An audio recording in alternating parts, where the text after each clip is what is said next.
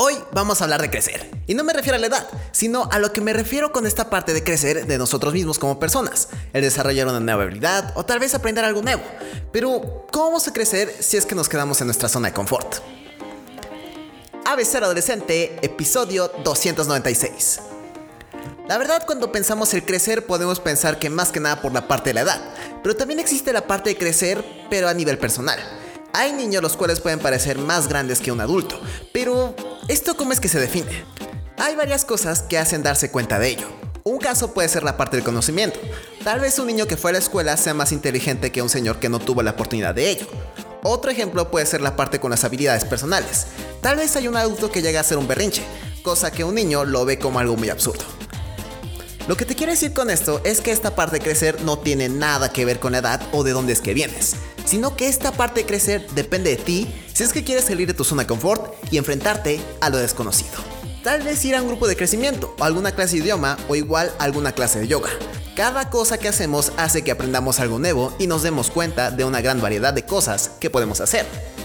Cuando estuve en un grupo de crecimiento fue una gran experiencia.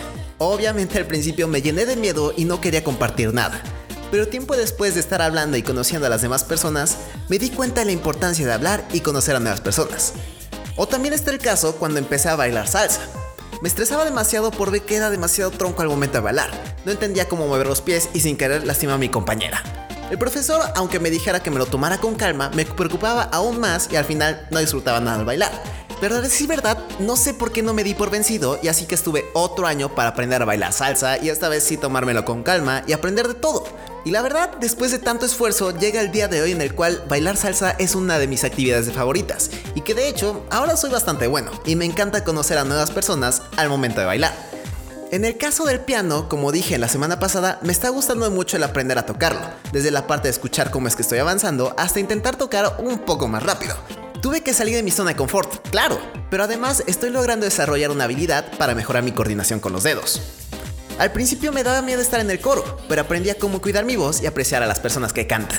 Aprendí a hacer pasteles y al principio no me quedaba muy bien, pero luego con el tiempo empecé a practicar y me salieron mucho mejor. Estuve en un equipo de fútbol americano y aprendí a correr de espaldas y tener una mejor condición física. Si queremos aprender y seguir creciendo, tenemos que salir de nuestra zona de confort y no rendirse. El inicio será difícil y puede llegar un momento en el cual no te guste, pero si es que realmente quieres aprender cosas nuevas y desarrollar nuevas habilidades, la única forma es saliendo de la zona de confort y enfrentando esos miedos. Así que ya sabes, toma valor, da el primer paso y empieza a crecer de una forma increíble. Y eso es todo por el podcast de hoy. Si te gustó y quieres escuchar más, ve a abcadolescente.com. Recuerda que este podcast se sube los lunes, miércoles y viernes. Yo soy Andrés y recuerda que los mediocres viven y adoran la zona de confort. Adiós.